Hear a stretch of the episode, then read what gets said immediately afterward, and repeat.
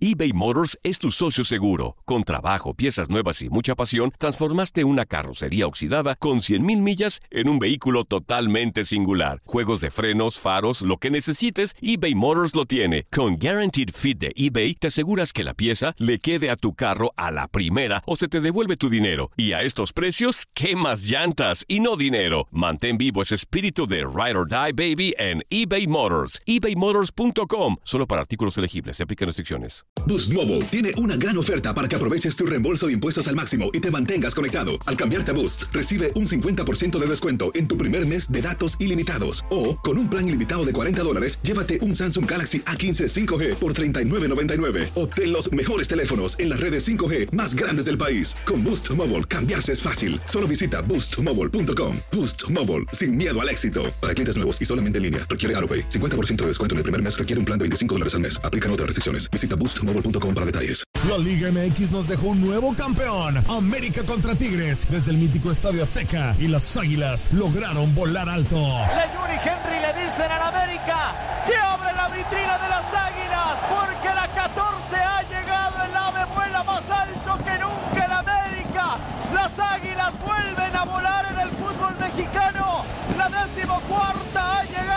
En 2024 continúa nuestra señal y vive la pasión del fútbol mexicano. ¿Te preocupas por tu familia? Entonces, ¿por qué darles solo huevos ordinarios cuando pueden disfrutar de lo mejor? Eggland's Best, los únicos huevos con ese delicioso sabor fresco de granja, además de la mejor nutrición, como 6 veces más vitamina D, 10 veces más vitamina E y 25% menos de grasa saturada que los huevos regulares, además de muchos otros nutrientes importantes. Así que, dales los mejores huevos. Eggland's Best, mejor sabor, mejor nutrición, mejores huevos. Bienvenido al mágico mundo del deporte. Escucha, participa y sé parte del deporte mundial. Búscanos en Euforia o tu plataforma favorita y síguenos para que estés siempre bien informado con lo mejor de tu DN Radio.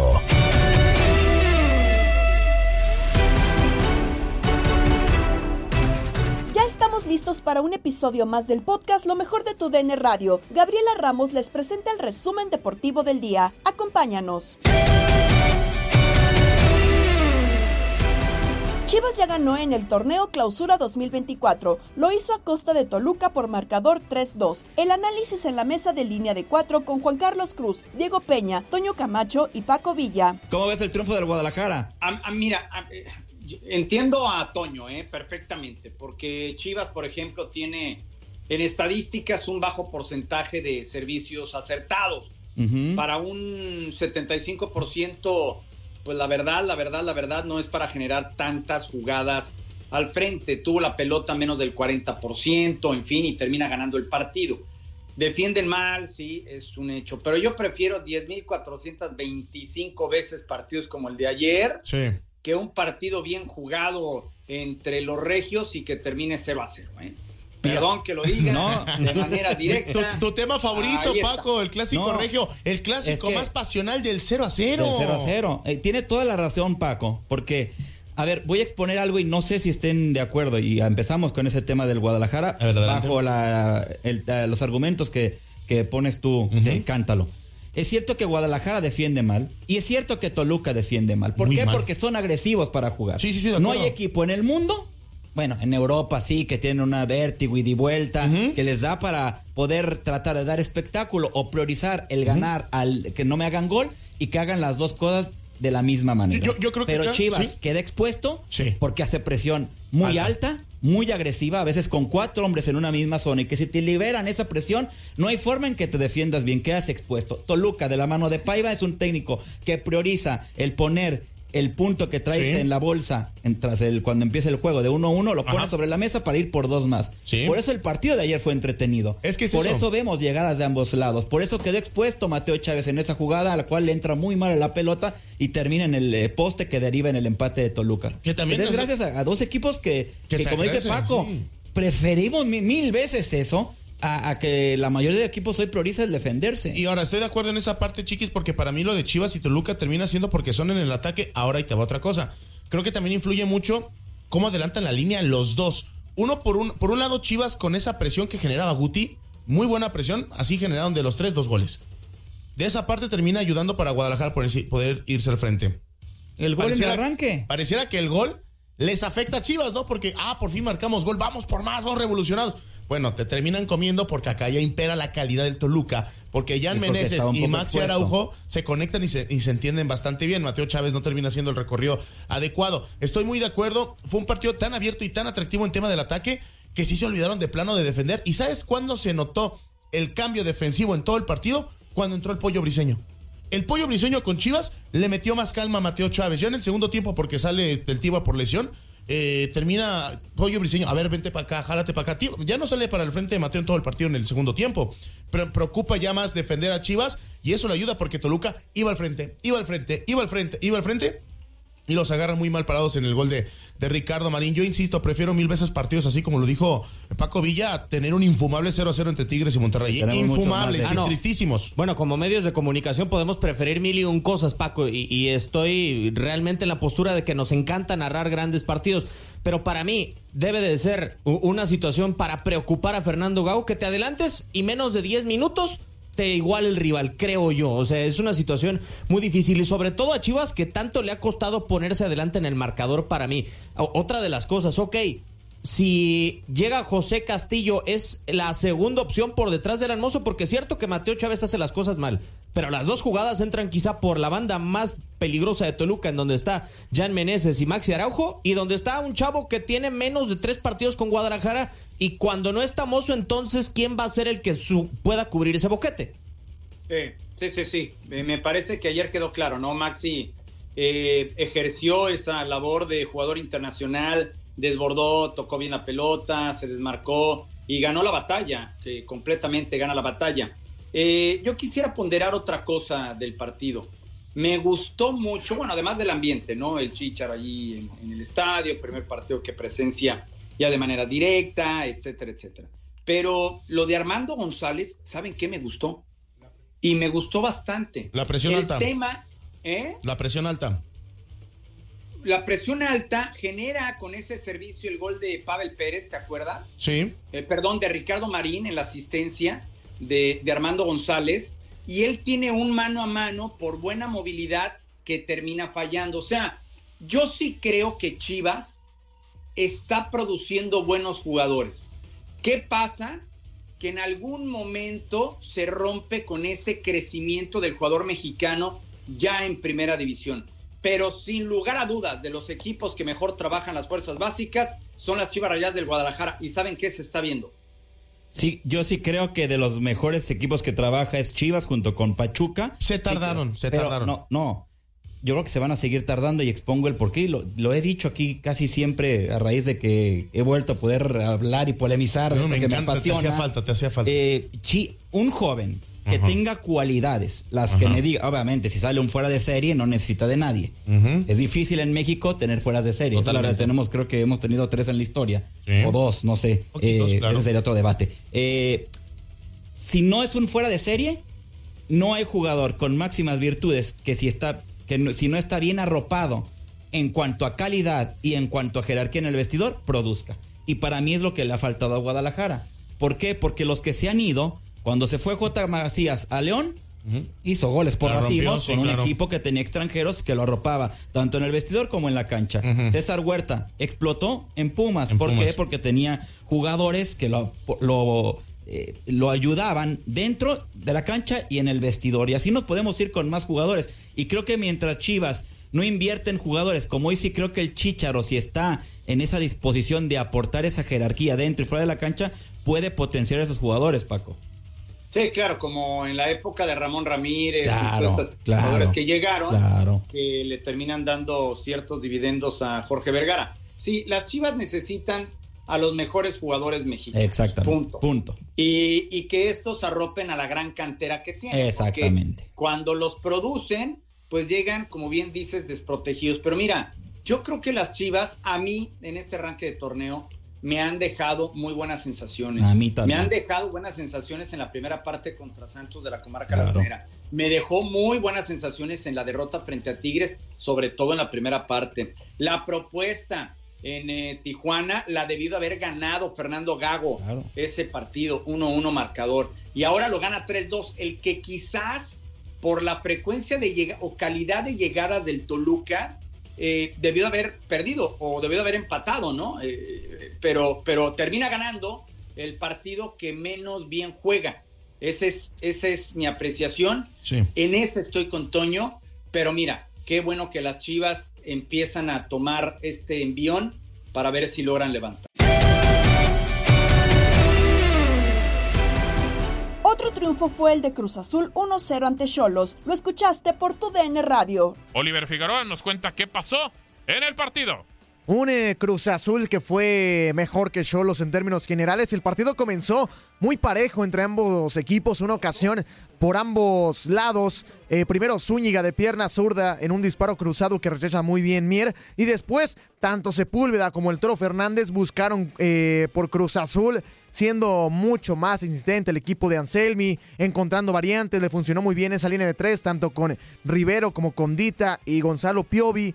Eh, por los costados encontraba una avenida Cruz Azul. Hoy Uriel Antuna no apareció tanto, pero aún así Cruz Azul generaba y al final del primer tiempo Ángel Sepúlveda entre rebotes se encontraba el balón, definía muy bien al palo izquierdo del arco de Toño Rodríguez, aunque un gol por posición adelantada. Entonces era anulado, gol milimétrico y a los 50 segundos, pero del segundo tiempo, el mismo Sepúlveda aprovecha una diagonal retrasada muy buena de Alexis Gutiérrez y a la altura del manchón penal la empujaba sobre el arco de Corona, quien ya ingresaba para el segundo tiempo tras una lesión de Toño Rodríguez. El segundo tiempo, pues con un Cholos en el cual se lanzaba al frente, de pronto buscaba a Zúñiga, Charlie González salió de cambio para enfrentar la parte complementaria, pero al final de cuentas no le resultó al equipo de Miguel Herrera. En cambio, el cuadro de Anselmi fue llevando el partido de a poco, le bajó mucho al ritmo y al final de cuentas, de cuentas, perdón, termina llevándose la victoria merecida, apretada, pero al final de cuentas merecida sobre el cuadro de Tijuana que ya suma dos derrotas en cuatro fechas. No puede ganar el equipo de Herrera. En el vestidor, Alex de la Rosa analizó con Tate Gómez Luna y Horacio Joffre lo sucedido entre Iván Alonso y Miguel Herrera y si esto implicaría la salida del Piojo de Tijuana, a quien considera se ha devaluado su imagen como entrenador. Es este, responsabilidad de ambos, ¿no? En algún momento el, Piojo se equivoca a finales de diciembre en aquella declaración sobre Iván Alonso. Este, ¿Por qué se equivoca? no es que haya dicho alguna mentira, ¿no? Este, porque incluso abiertamente la gente de Pachuca salió a hablar y decir que se había ido Iván Alonso en algún momento de Pachuca por temas, pues por temas de malos manejos, ¿no?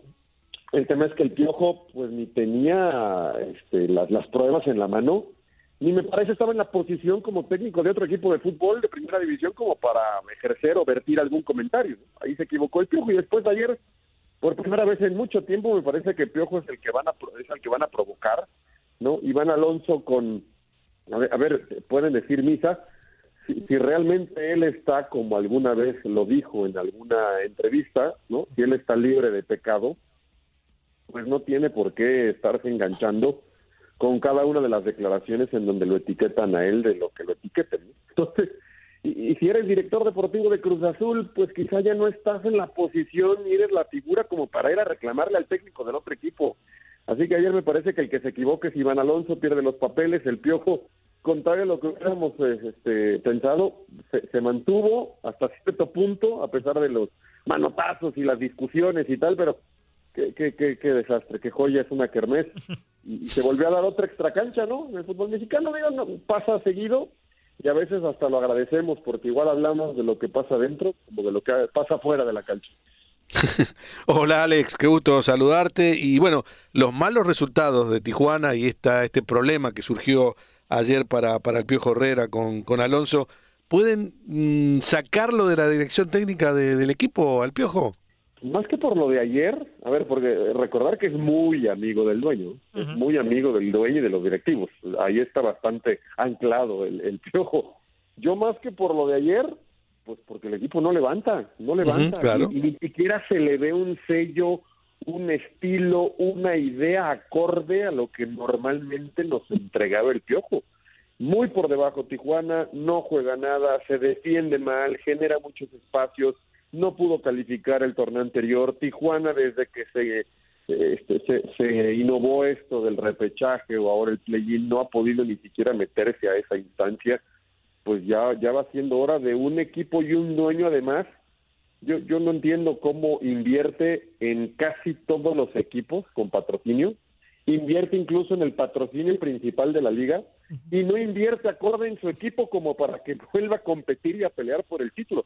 Si se ve el piojo va a ser porque no levanta el equipo y porque lejos está de jugar como un cuadro que pueda aspirar al. Sí, fuera de la, de, la calidad de jugadores que, tienen, ¿eh? ¿No? Tijuana también para no, no, poder competir contra los equipos que sí son eh, candidatos, eh, Alex, pero eh, teniendo en cuenta que podría existir esa posibilidad de que se vaya el Piojo Herrera y lo platicamos con la gente en la, en la hora anterior, ¿te parece que el prestigio de Miguel Herrera decrece? Más allá de que tú veas que no se equivoca, yo estoy contigo, también creo que el que se equivoca acá es Iván Alonso, que va y le reclama y hasta lo insulta, ¿no? Le dice nano de miércoles eh, en algún punto que, que, que, eh, denota que se exaltó, que se enojó el, el directivo uruguayo y, que acá con Miguel Herrera, pues sí, e, es todo el show que tuvo con la selección mexicana, con las Águilas del la América, todos los encontronazos que ha tenido cuando les dijo viejos a la plantilla de, de los Tigres. ¿Crees que ese prestigio esté decreciendo de Miguel Herrera, que en algún punto no, no lo veamos más?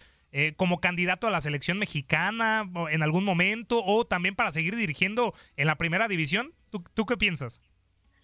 Sí, creo que sí se ha, creo que sí se ha devaluado un poco, este, se ha devaluado un poquito eh, la, imagen, ¿no? De Miguel era un tipo y considerado uno de los mejores técnicos del país, eh, lo que te da América, ¿no? Lo que le dio selección para llevarlo hasta un mundial en donde jugó bien el equipo a pesar de todo lo que había pasado en los meses anteriores. Yo siempre de Miguel dije que me llamaba mucho la atención y admiraba cómo llegar al equipo al que llegara, de inmediato uno, se le veía el estilo al equipo y dos, casi siempre lo metía mínimo a liguilla. E-, es un tipo que daba resultados de forma muy rápida, no pedía periodo de adaptación, hacía muy buen grupo, pero pues sus últimos dos trabajos, lo de Tigres y por cómo salió de Tigres diciendo lo que lo que dijo, y ahora lo de Tijuana, pues se va diluyendo un poquito, ¿no? Hoy cuando piensas en los grandes técnicos del fútbol mexicano, pues te tienes que ir a, lo de ahora, somos de memoria corta, ¿no? Para todo, y entonces te vienen los Coca, los este, Almada, Mohamed, Jardines, y, y, a lo mejor ya se te va olvidando, se va diluyendo el nombre de Miguel Herrera. Tendrá el piojo que dar resultados, porque incluso si Tijuana lo termina echando, pues no sé para el próximo torneo si sea de entrada candidato. Yo creería que sí, que todavía está en esa rueda, ¿no? De, técnicos importantes de México no cobra nada barato tampoco y hoy es un factor porque vemos Pachuca, León, etcétera, han ido por técnicos extranjeros en parte porque son mucho más baratos. Este, sí, sí el Piojo debería reflexionar por enésima vez en su carrera para ver cómo cómo reinicia, ¿no? y cómo se refresca un poquito. En más resultados, Mazatlán y León empataron a dos como lo llevamos para ti. Cerró mejor Mazatlán, pero lo terminó empatando León a dos goles, George. Un partido donde Mazatlán fue mejor en términos generales, más allá del buen comienzo de los Esmeraldas de León, bien lo comentas.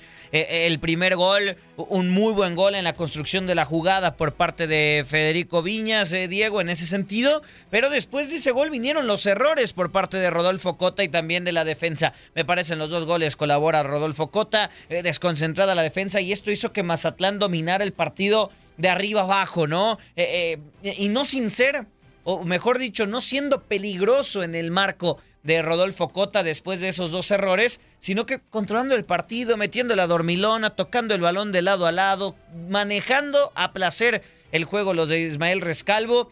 Y, por eso terminan quedándose con un punto, ¿no? Porque al final un penal muy dudoso, ¿no? Que quedará para la polémica seguramente, porque me parece le da primero en el muslo y luego le da en la mano a Jefferson Intriago, pues eh, termina por marcar el empate en una gran definición de Ángel Mena. Hoy León mucho, mucho, mucho que mejorar, me parece quedó a desear en muchos sentidos, pero bueno, al final de cuentas, empate, dividen puntos. Me parece Rescalvo salva su puesto con este empate y, y, esperar, ¿no? Sin duda alguna, León me parece que irá mejor.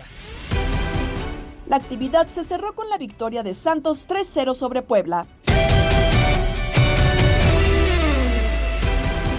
Tenemos grupos definidos para la League's Cup. Kansas City y San Francisco definieron uniformes para el Super Bowl. Cristiano Ronaldo no jugará ante Messi en juego amistoso. Jaime Jaques jugará previo al All-Star Weekend. Las notas que nos tiene Andrea Martínez en Contacto Deportivo. Hay noticias sobre la League's Cup y es que este torneo del 2024 tomó forma ya el día de hoy al revelarse los grupos que tendrá la competencia entre clubes de la Liga MX y la MLS. Será la segunda ocasión que este torneo se dispute y de nueva cuenta será en Estados Unidos, donde la mayoría de los equipos de la Major League Soccer van a tener la ventaja como locales. Las fechas oficiales para que se juegue la League's Cup 2024 será del 26 de julio y la final está pactada para el 25 de agosto. Lo más destacado del anuncio de los grupos de la League's Cup es el regreso de Chicharito Hernández a Los Ángeles cuando Chivas y LA Galaxy se enfrenten.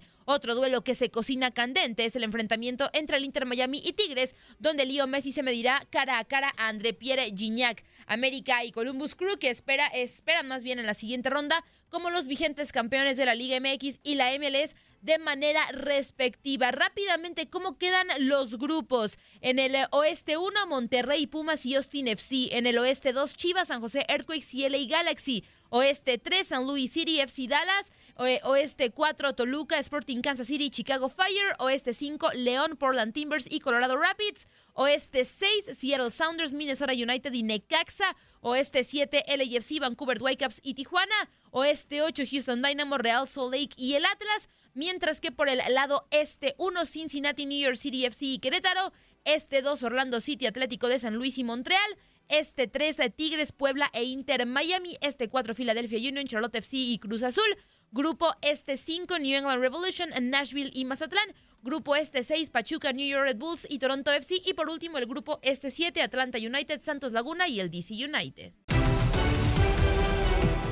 Y vamos con información de la NFL porque Kansas City Chiefs de Patrick Mahomes y Travis Kelce vestirán de rojo en el Super Bowl 58. Por su parte, los San Francisco 49ers saldrán de color blanco al Giant Stadium de Las Vegas. A través de su cuenta oficial de Twitter, los Chiefs compartieron el jersey de color rojo que portarán para el partido por el campeonato de la NFL que se disputará el domingo 11 de febrero. En el Super Bowl 54 celebrado en Miami hace cuatro años, Chiefs y 49ers se enfrentaron en el último partido de la temporada y Kansas City también vistió de rojo mientras que San Francisco salió de blanco. Cabe recordar que los Chiefs ganaron ese partido por marcador de 31 a 20. Vamos ahora con información del fútbol internacional, porque Cristiano Ronaldo, como ya lo mencionábamos en los avances, no podrá estar en el duelo contra Leo Messi por lesión. Jaime Bernal nos cuenta más detalles al respecto. Cristiano Ronaldo, gran figura del Al-Nassr, no podrá estar presente en el esperado partido ante Lionel Messi y el Inter Miami, un choque amistoso que se jugará este jueves en Arabia Saudita y que fue promocionado como The Last Dance. El portugués no ha podido superar los problemas físicos que padece desde hace unos días y por este motivo no podrá disputar el choque ante Messi, Luis Suárez y compañía, que vienen de caer por 4-3 en otro amistoso contra el Al Hilal. El técnico Luis Castro garantizó la ausencia del astro portugués para el amistoso de este jueves. Cristiano Ronaldo se encuentra en la parte final de su recuperación para incorporarse al grupo. Veremos en los próximos días si se puede empezar a trabajar con el equipo. Estará ausente del partido, declaró el técnico portugués del Al-Nassr en conferencia de prensa. Según informa el medio Arabic Sports, el crack portugués arrastra una lesión en el gemelo izquierdo que le podría tener de baja varias semanas más. El pasado martes 23 de enero ya se habían generado dudas sobre la posibilidad de que no se pudiera dar el choque entre CR7 y Messi, pues en ese momento el Al-Nassr dio a conocer de manera oficial la suspensión de su gira por China debido a la condición física de Cristiano Ronaldo. El próximo partido oficial en el calendario del equipo de Cristiano es la ida de los octavos de final de la Liga de Campeones de Asia contra el Al Ya el 14 de febrero. Por cierto que la NBA anunció de manera oficial a los 28 jugadores que conformarán los equipos del Rising Stars, el evento que marcará el inicio de las festividades del NBA All-Star Weekend 2024. Entre los seleccionados se encuentra el alero mexicano del Miami Heat Jaime Jaques Jr., quien ha sido reconocido como uno de los 11 novatos más destacados de la temporada. El mexicano se perfila como uno de los contendientes para el premio novato del año. Sus estadísticas de 13.5 puntos, 3.8 rebotes, 2.7 asistencias y un impresionante 50 50.5% en aciertos en campo, registradas en apenas 41 partidos con el hit, con el hit lo avalan.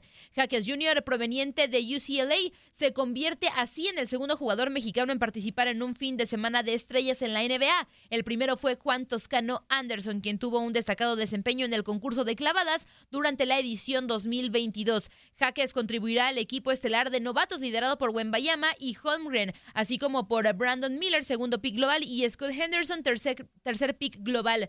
A pesar de ser el segundo pick más bajo en la plantilla de rookies, siendo seleccionado en el puesto 18, Jaques se presenta como un elemento valioso. El enfrentamiento entre novatos y jugadores de segundo año que marcará el inicio del fin de semana de estrellas está programado para el viernes 16 de febrero a las 9 de la noche horario del este en Indianápolis. Estás escuchando el podcast de lo mejor de tu DN Radio, con toda la información del mundo de los deportes. No te vayas, ya regresamos. Tu DN Radio, también en podcast. Vivimos tu pasión.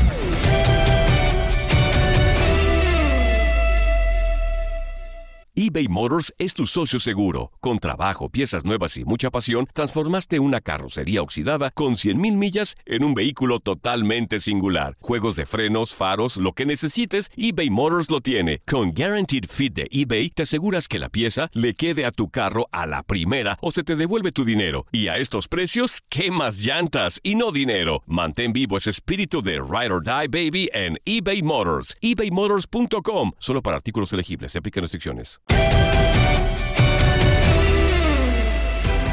De regreso en el podcast Lo mejor de tu DN Radio, ante la salida de un entrenador mexicano en la Liga MX, Enrique Borja comentó en Misión Fútbol con Toño Camacho y Eduardo Solano las causas por las que los estrategas nacionales y centroamericanos no reciben oportunidades en sus países. Sí, claro, tuve oportunidad porque fui presidente de la federación y de alguna manera presidente de equipos.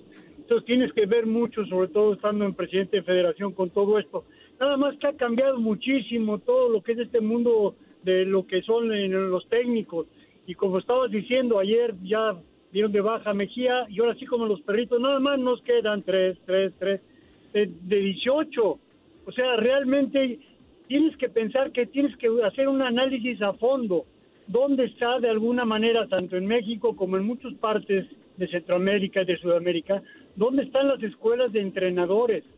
quiénes las están manejando y después qué es cuáles son los programas y proyectos que tienes porque tú tienes que tener una realmente una escuela para técnicos una que te decir algo dependiente de la Federación Mexicana para que todos los exjugadores o los que les gusta el fútbol y tienen capacidad para poder ser entrenador quieran ser entrenador tienen que prepararse también no solo por el hecho de ser futbolistas ya van a manejar equipos, es muy diferente, pero la capacitación es importante. Uno, la capacitación a nivel local, que es lo que tiene que ver, porque tienes que hacer cursos, obviamente muy buenos cursos a nivel nacional e internacional, y después siento yo que hoy sí se puede porque hay dinero, que de alguna manera la federación tendría que estar dando becas, en el caso de México, están dando becas a los mejores estudiantes para técnicos jóvenes para que se vayan al extranjero, cumplan unos cursos y lleguen y tengan muchísimo más oportunidad para poder manejar equipos en sus propios países. A muchos de los mexicanos que ya no han eh, encontrado trabajo acá, pues se han ido a Centroamérica principalmente, y eso lo sabe muy bien Eduardo. Están en El Salvador, están en Guatemala, están en Costa Rica, etcétera. Pero también hay muchos entrenadores del mundo, principalmente sudamericanos, que están en equipos de México y centroamericanos. Y lógicamente aquí en el caso de México, pues tenemos un problema bastante severo en cuanto a que parece que estamos peleados en un cierto momento con los entrenadores mexicanos, pero también hay que ver las dos partes, en dónde se capacitan, cuáles son los alicientes, y al fin y al cabo los que les tienen que dar la confianza son los dueños de los clubes. Si tú no haces una labor con los dueños de los clubes o no empiezas en un club y te preparas, te dan beca, te hacen para que empieces a manejar fuerzas básicas y vayas creciendo con el equipo, que esa es una de las mejores formas que serían tener esa continuidad y después la internacionalización para aprender, primero no para manejar, para aprender y después obviamente viene conocimientos, pero ligado también a una forma de hablar, a una forma de venderte, a una forma de qué proyectos son los que presentas. Tienes que enamorar a los dueños, tienes que conocer el fútbol del equipo, los jugadores, tienes que la idiosincrasia de los países. Pero don Enrique, luego los enamoran y a las tres patas, como la novia tóxica, los corren porque dicen que son mexicanos. Pero, pero además de eso, perdón. Eh, por eso, ¿eh? ¿Por qué los corren, don Enrique? Yo creo que los corren muchas veces porque definitivamente uno no tiene la confianza, dos tiene más eh, cuando contratas a los extranjeros no solamente vienen como muchas veces contratas al mexicano o le das oportunidad. Cuando contratas a un extranjero viene con un año, dos años o tres años y si se van piensas en que cuánto dinero les tienes que dar para para en un momento del contrato te lo exigen al firmar cosa que en cierto momento por la oportunidad en el caso de México pues porque quieras una oportunidad, la tomas como sea, por lo que te acabo de mencionar. Entonces, pues a veces es más sencillo en un momento quitar a un técnico porque son resultados inmediatos, no lo hacen. Ahora en la fecha 3, Diego Mejía acaba de salir, no importó si son cuatro nada más, no importó si hay tantos extranjeros, yo no tengo nada y nunca voy a tener nada, tanto con técnicos ni con jugadores extranjeros que vengan realmente con capacidad los técnicos para enseñar y los jugadores también y para pues romperse el alma y demostrar futbolísticamente que son mejores y que están oportunidades. Pero eso es única y exclusivamente de los dueños de los equipos, Toño. Viajamos al otro lado del continente porque en Inutilandia, Max Andalón comentó con Toño Murillo y Darín Catalavera la actualidad de las ligas en España e Inglaterra. Pero bueno, eh, hablando ya de lo que ocurre justamente dentro del viejo continente, solamente dos ligas que tienen jornada entre semana. Eh, hoy miércoles es una realidad y solamente dos ligas tuvieron eh, de las dos importantes jornadas entre semana. El día de ayer, Arsenal venció dos por una a los en la actividad de la Premier League. También 4 por 0 y sorpresa, el Otton uno hace lo propio en contra del Brighton Hove Albion. El Fulham de Raúl Jiménez empata a 0 en contra del Everton. Crystal Palace vence 3 a 2 al conjunto del Sheffield United. Y el eh, Newcastle vence 3 a 1 el cuadro del Aston Villa. Eso en actividad de la jornada 22 dentro de la Premier League. Hoy tenemos eh, varios juegos, eh, además de uno el día de mañana. Manchester City se mira Burnley el día de hoy. También Tottenham lo hará, hará lo próximo contra el Brentford, todos a las dos y media de la tarde del este, una y media del centro y once y media de la mañana del Pacífico, poquito más tarde, 45 minutos más tarde, tenemos el que me parece es el mejor duelo de la jornada, un partidazo, Liverpool en Anfield se va a terminar midiendo al conjunto del Chelsea. Si bien es cierto, no es ni de broma el mejor Chelsea de los últimos años, me parece que sí por el tema de los reflectores, por el tema de de que ha sido un equipo importante a lo largo de los últimos años, creo que puede ser un buen partido. Y el otro duelo que tendrá justamente, o dos de los duelos que tendrán justamente lugar del día de mañana, el West Ham se mide al Burnmouth, del West Ham de Edson Álvarez, que está justamente el tema del regreso, y Wolverhampton hará lo propio en contra del Manchester United. Así el eh, tema de la jornada del día de hoy, yéndonos a posiciones, no, bueno, del día de hoy, ayer y también un poco de mañana y el lunes. Hablando ya justamente de lo que ocurre dentro de la tabla general, Liverpool es líder con 48 puntos, eh, un partido menos que el segundo lugar, que es justamente el cuadro del Arsenal con 46 puntos. Tiene dos partidos, de, o mejor dicho, un partido menos que Liverpool, dos menos que el Arsenal en el Manchester City con 43 puntos. En caso de que gane su, su partido pendiente, empataría al Arsenal con un partido menos, aunque no le alcanzaría por lo pronto para ser líder, porque quedaría dos puntos de Liverpool con los mismos partidos. Cuartos el Aston Villa con 43 puntos, mientras que quinto cerrando los puestos de Europa League del Tottenham con 40 y en eh, Conference League estaría el cuadro del West Ham. Así el eh, tema justamente dentro de la Premier League y también tenemos justamente eh, partidos dentro de la Liga Española. Hoy jugará el conjunto del Barcelona en contra de los Asuna en punto de las eh, de la una y media de la tarde del este, 12 del eh, centro, 10 de la mañana del Pacífico. el Atlético de Madrid se mira el cuadro del Rayo Vallecano también el día de hoy, dos horitas después, que cuando termine el partido del Barcelona, y mañana tenemos duelo de equipos madrileños, Getafe se medirá el conjunto del Real Madrid. Solamente tenemos tres partidos en esta jornada 20, ¿por qué? Porque realmente la jornada 20 ya se había jugado, pero pues ahora se jugaron justamente todos los partidos que tienen que ver con equipos que fueron a la Supercopa de España y que tuvieron que, que sacrificar, por llamarlo de alguna forma, o postergar su jornada 20. Sabemos que a la Supercopa de España se enfrentaron en la semifinal Barcelona-Osasuna y ahora se matan justamente los pájaros de un tiro al, al pues justamente eh, enfrentar a estos dos equipos. Atlético de Madrid se enfrenta al Rayo Vallecano y Getafe contra Real Madrid. Me parece que el tema de la física aprovechan para no hacerlos viajar tanto y a pesar de que solamente Atlético de Madrid y Real Madrid fueron a la Supercopa, los hacen enfrentarse contra, pues bueno, dos equipos madrileños, tanto Getafe como Rayo Vallecano. Así la jornada del día de hoy, ah, recordando un poco de la tabla general, ahora sí finalmente ya podremos tener una tabla general, digamos, pareja, por así decirlo, porque todo este tiempo estos tres equipos habían tenido partido menos y realmente lo del tema del líder era engañoso porque hasta el momento el Girona es líder con 55 puntos, Real Madrid es segundo pero con un partido menos y un punto menos con 54, Atlético y Barcelona son tercero y cuarto con 44 puntos respectivamente, mientras que Atlético Club de Bilbao es quinto con 42 puntos, sexto Real Sociedad cerrando los puestos europeos. Así la información en la, los pocos partidos que tenemos a media jornada de las ligas europeas.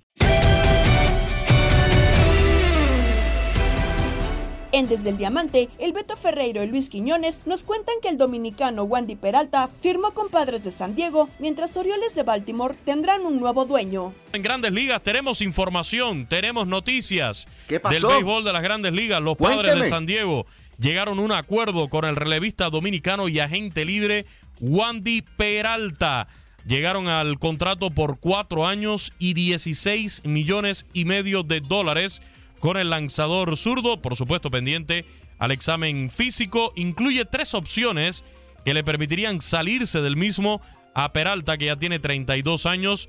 Viene de tener una temporada con los Yankees de Nueva York. Muchos consideran que una de sus mejores temporadas. Trabajó 54 entradas de actuación y llega un bullpen de los padres de San Diego que hay que recordar, perdieron a Josh Hader, firmado ahora por los Astros de Houston, pero un bullpen que digamos obtuvo algo de oxigenación porque adquirieron al derecho surcoreano Woo Suk Woo, al zurdo japonés Yuki Matsui y a los derechos Johnny Brito y Randy Vázquez que llegaron en el cambio con los Yankees de Nueva York. Por otra parte, Quiñones, el campo corto del conjunto campeón de los Rangers de Texas, Corey Seager, se sometió a una cirugía para reparar una hernia deportiva. Aún existe la posibilidad, y escuchen bien, la posibilidad de que esté listo para el día inaugural. Esto lo dijo el gerente general del equipo Chris John. Sigue que tuvo el procedimiento en Phoenix y continuará su rehabilitación entonces en Arizona. Sufrió la lesión al final de la temporada pasada, intentó descansar durante la temporada muerta pero finalmente decidió someterse a esta operación. Se espera que se pierda la mayor parte de los entrenamientos de primavera, pero el propio pelotero dijo que existe la posibilidad de que esté listo para el inicio de la campaña. Eh, jugó con esa lesión durante toda la postemporada, pero lo hizo muy bien Quiñones. ¿eh? Aquí tuvimos la posibilidad de narrar sus juegos.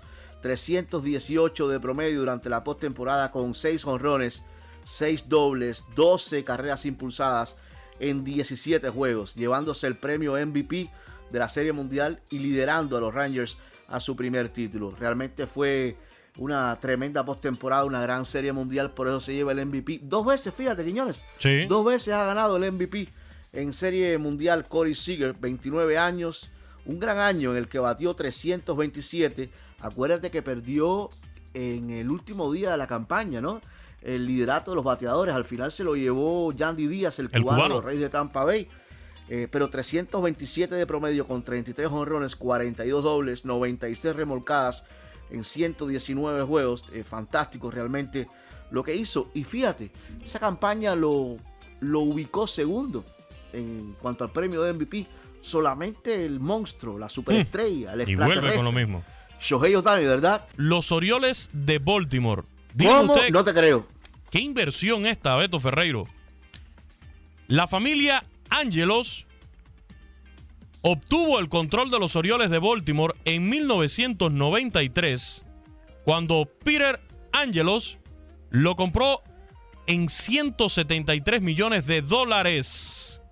Y ahora, ahora han llegado a un acuerdo con David Robinstein, que es el que va a comprar a los Orioles de Baltimore, pero por 1.725 millones de dólares, que es el valor de la franquicia ahora mismo de los Orioles de Baltimore. Repito, de 173 millones en 1993 a un valor de 1.725 millones ahora en el año 2024. Estamos hablando de 31 años después. La mala noticia es que el hotel y casino Tropicana Las Vegas, uno de los emblemas de la ciudad del pecado durante más de seis décadas, Quiñones va a cerrar sus puertas en los próximos meses. ¿Pero para qué va a cerrar sus puertas? Para dar lugar a un estadio de béisbol de 1.500 millones de dólares que va a albergar a los Atléticos de Oakland. Eso lo dijo eh, Corp el, el pasado lunes. El cierre del 2 de abril día antes del aniversario 67 de la inauguración del Tropicana, representa el inicio de los preparativos para la demolición del complejo en la famosa franja del Strip de Las Vegas. Ahora se tiene planeado que ese terreno albergue un estadio de béisbol, capacidad para 30.000 personas, con un techo como le gusta a usted. para cuando exista ese calor insoportable o venga la lluvia, bueno, un techo retráctil. Los 30 dueños de los equipos de grandes ligas aprobaron en noviembre la mudanza de los Atléticos a Las Vegas. Así que esa es la mala y la buena. La mala es que Tropicana, el hotel casino Tropicana Las Vegas va a cerrar, pero por una buena causa, por la causa que más nos gusta a nosotros, ¿eh? para construir la casa de los Atléticos de Oakland. Para cerrar, locura. Escuchemos qué nos tienen para hoy Pedro Antonio Flores, Octavio Rivero y Darín Catalavera. Pintamos toda la casa y sin dejar caer una sola gota de pintura que no sea. ¿Qué es eso? El dato random. yo, pensé, yo pensé que me, yo era el barbajano, oiga. No, don Peter. No, hombre, pues, no, usted es buena persona. Yo soy tranquilo, si Van Alonso pasó ahí. Deberían, de, deberían de deportarlo a su país, hombre, qué bárbaro, pues, hombre. Dicen que sí, oiga, pues, ¿Eh? a nuestro piojo, ¿por qué le hacen esas cosas, don Peter? es nuestro muchacho. Yo no sé, él estaba tranquilo, pues. Él quería hablar. Ayer usted andaba remuinado por lo que le hicieron a su muchacho. Enmuinado andaba usted. le digo que andaba también. Pero haciendo las bilis, pues. Mire, déjale mejor le mm. cuento. Dice, hoy juegan el Pachuca y el Atlas, ¿verdad? Ajá. Ellos se han enfrentado 59 ocasiones con una serie muy pareja. Con 23 triunfos para los Tuzos, 15 empates y 21 victorias rojinegras ahí en, en el enfrentamiento de ambos entrenadores. Guillermo Almada derrotado las dos veces que has enfrentado el españolete este Meñal. Híjole. Ahí se los dejo. Mire, porque jugando el Pachuca, la balanza se inclina del lado de los Tuzos. En, eh, en, 29 partidos, Pachuca ha salido victorioso en 14 de ellos, con 7 empates y 8 victorias de los tapatíos. No han empatado en los últimos enfrentamientos, con 3 triunfos para Pachucas y 2 del Atlas. Miren, pues también al ratito juegan los Pumas contra el Necaxa y estos dos han visto las caras 47 partidos, don Peter, señorita Darinka, con ventaja necaxista. el Necaxa le, ya le tiene tomada la medida a los Pumas. 20 triunfos del Necaxa, 11 empates, 16 victorias de los Pumas. Aunque jugando en Seúl los universitarios suman 11 ganados, 5 eh, empatados y 8 perdidos, oiga usted. Mm. Pues yo nomás le cuento que las últimas cinco veces, pues, que Necaxa le ha jugado a los Pumas, pues Necaxa sí le tiene la superioridad, ¿eh? Le han, ganado cuatro partidos y nomás ha ganado uno, uno Pumas, oiga. Así que yo, voy a apostar, yo, oiga. Pues yo no sé cómo les va a ir hoy, ¿eh? Ahí les dejo. Ah, me voy a ir a buscar al piojo ahorita, yo también. No, ya, sí, véale un tecito de tila. suélteme. No, ya, contrólese. No, nuestros muchachos no lo toquen. Hoy celebramos al niño del pastel. ¡Feliz cumpleaños te deseamos porque en locura estamos!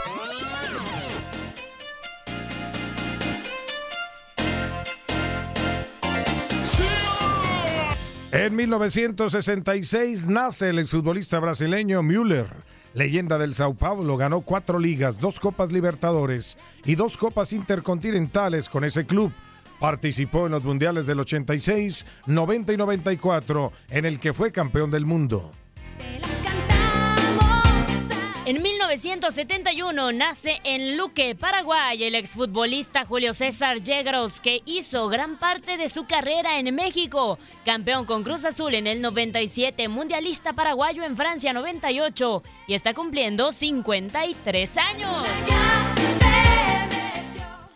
En 1984 nace en Washington, D.C. el ex ala cerrada de la NFL, Vernon Davis, seleccionado en la primera ronda del draft del 2006 por San Francisco, proveniente de Maryland, fue dos veces llamado al Pro Bowl, transferido a los Broncos de Denver en el 2015 y ahí fue campeón del Super Bowl 50.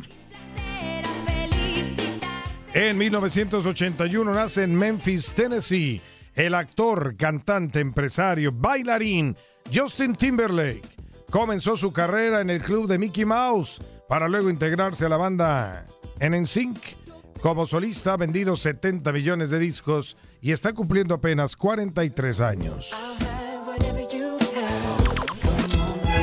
Tal día como hoy.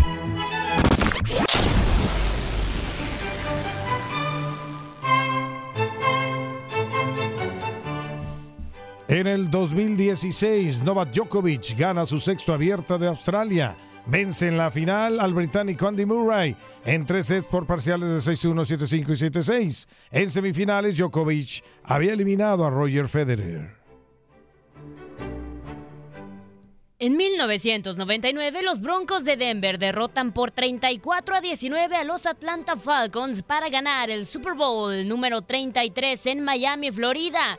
El MVP del partido fue el quarterback John Elway, quien anunció su retiro al terminar el partido, en el que lanzó para 336 yardas y un pase de anotación. En 1993, los Dallas Cowboys ganan su tercer Super Bowl y el primero en 15 años, luego de derrotar en la edición 37 al 27 a los Bills de Buffalo por pizarra de 52 a 17. Era la segunda derrota consecutiva de los Bills. El MVP del partido fue el quarterback de Dallas, Troy Aikman, quien lanzó para cuatro pases de anotación.